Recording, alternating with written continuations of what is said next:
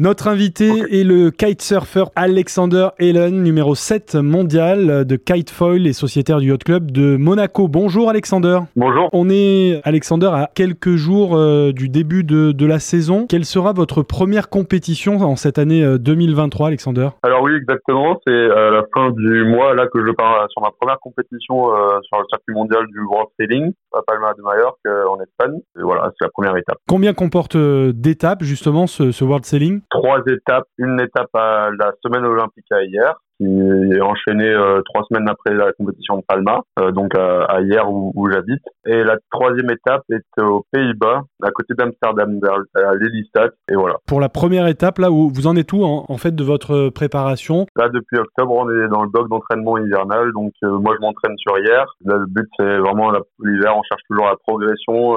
Tout ce qu'on a vu et, analysé pendant l'année de compétition, on essaye de retravailler, de s'améliorer vraiment pendant, pendant ce bloc hivernal, euh, dans tout ce qui est prépa physique et euh, tactique, stratégique, tout ça. Alors vous l'avez dit, c'est à hier que vous êtes installé et que vous vous entraînez euh, tous les jours sur euh, la plage de, de l'Almanar, qui est un peu euh, dans la région, en tout cas la mecque des kitesurfers. En quoi c'est un spot idéal pour les kitesurfers justement? Oui, exactement. C'est là où je m'entraîne. Il bon, n'y a, a, pas beaucoup de grandes plages dans la région de la Côte d'Azur, tout ça. Donc déjà, on est très bien placé avec cette plage où on est autorisé de faire du kitesurf, vu que c'est pas autorisé partout. C'est vraiment bien placé géographiquement euh, par rapport aux conditions météorologiques. C'est qu'on peut vraiment avoir euh, tout type de vent, un peu de toutes les orientations. Et pour nous, en tout cas, en kitefoil, on sait qu'on peut naviguer quasiment tous les jours euh, avec des conditions variées et euh, vraiment tout ce qu'il faut pour, pour l'entraînement. Du vent fort, du vent faible, des vagues, euh, de la mer plate, euh, tout ce qu'il faut. Toutes les conditions sont réunies. Euh, vous aviez commencé, je crois, par la voile au départ et ensuite vous vous êtes dirigé donc vers le, le kitefoil. vous aviez quel âge quand vous avez essayé pour la toute première fois du coup? Alors j'ai commencé le la première fois le kitesurf, donc on apprend par le kitesurf, pas par le kitefoil, euh, en 2017, donc quand j'avais 17 ans. Quand j'avais 17 ans, j'ai commencé le kitesurf, que c'est un stage que ma mère m'a offert, euh, et, et, depuis ça, bah, j'ai continué euh, la compétition dès ma deuxième semaine de kitesurf. J'ai fait ma première compétition, et euh, bah, depuis ça, je suis à fond dedans. Tout de suite, vous avez accroché, vous avez compris que c'était c'était votre truc, quoi.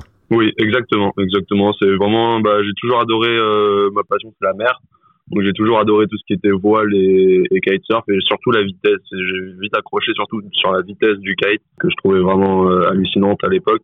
D'où je suis passé après en foil où les vitesses sont encore plus impressionnantes. Qu'est-ce que ça vous procure justement ces, ces sensations euh, On peut les décrire comment? C'est la vitesse Alors, justement, bah, le sentiment de liberté? Alors euh, ouais, c'est ça. La, la sensation euh, bah, en foil surtout, c'est cette sensation de, de vitesse euh, qui est hallucinante. C'est on vole au-dessus de l'eau, donc on a vraiment une sensation de voler, de pouvoir aller où on veut. C'est vraiment très agréable et donc c'est ouais, c'est en quelque sorte une sensation de liberté un peu sur l'eau. On pense à rien d'autre et, et, on va juste à, à pleine vitesse. Euh, et on s'entraîne quoi. On parlait tout à l'heure du, du, circuit euh, et de la première étape à Palma de Majorque. Cette année, il y aura aussi un autre rendez-vous euh, hyper important euh, aux Pays-Bas. Ce sont les sélections pour les JO, hein, c'est ça? Exactement. Donc on a plusieurs étapes, euh, bah, deux étapes qui concernent cette année pour les sélections au jeu. Euh, donc on a en mois d'août euh, à côté de Rotterdam, première partie des sélections des Jeux des Jeux Olympiques, ouais. Donc c'est les championnats du monde de, bah, 2023. Et donc là les huit premiers pays hors France, on compte pas la France.